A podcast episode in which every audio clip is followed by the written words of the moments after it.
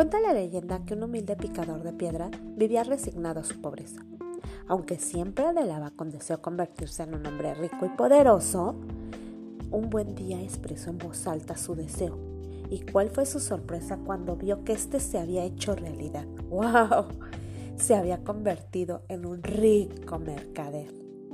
Esto lo hizo muy feliz hasta el día que conoció a un hombre aún más rico y poderoso que él. La envidia, la envidia.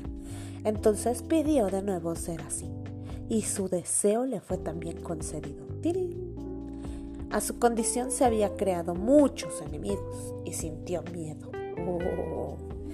Cuando vio como un feroz samurái resolvía las divergencias con sus enemigos, pensó que el manejo magistral de un arte de combate le garantizaría la paz y la indestructibilidad. ¡Wow! Así que quiso convertirse en un respetado samurái y así fue. O sea, rico, samurái, wow. Sin embargo, aún así, siendo un temido guerrero, sus enemigos habían aumentado en número y peligrosidad. ¡Ay! ¡Qué historia de narcos, samuráis! Un día se sorprendió mirando al sol desde la seguridad de la ventana de su casa y pensó, él sí que es superior, ya que nadie puede hacerle daño y siempre está por encima de todas las cosas. ¡Wow! Quiero ser el sol. Cuando el sol. Ah.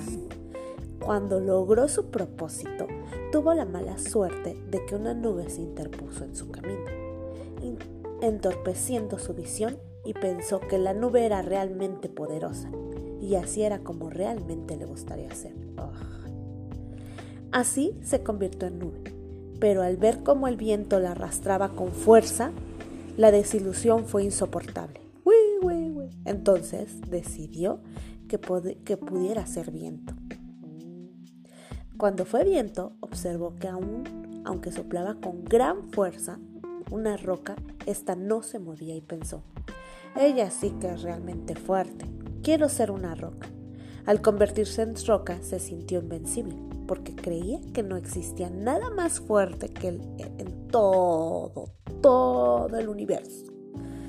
Pero cuál fue su sorpresa al ver que apareció un picador de piedra que tallaba la roca y empezaba a darle forma que quería.